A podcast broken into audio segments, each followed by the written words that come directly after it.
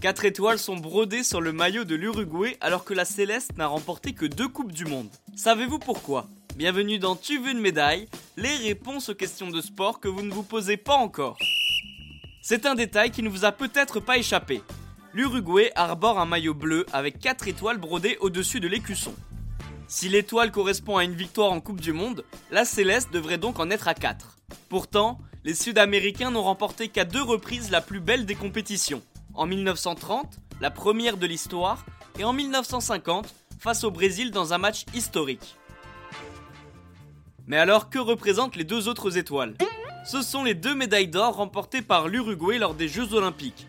La première en 1924 et la seconde 4 années plus tard, en 1928. Ce tournoi de football était co-organisé par la Fédération internationale de football avant que la Coupe du Monde ne voie le jour en 1930. Ces deux victoires au JO sont donc reconnues par la FIFA l'Uruguay a tout simplement décidé de les mettre en avant.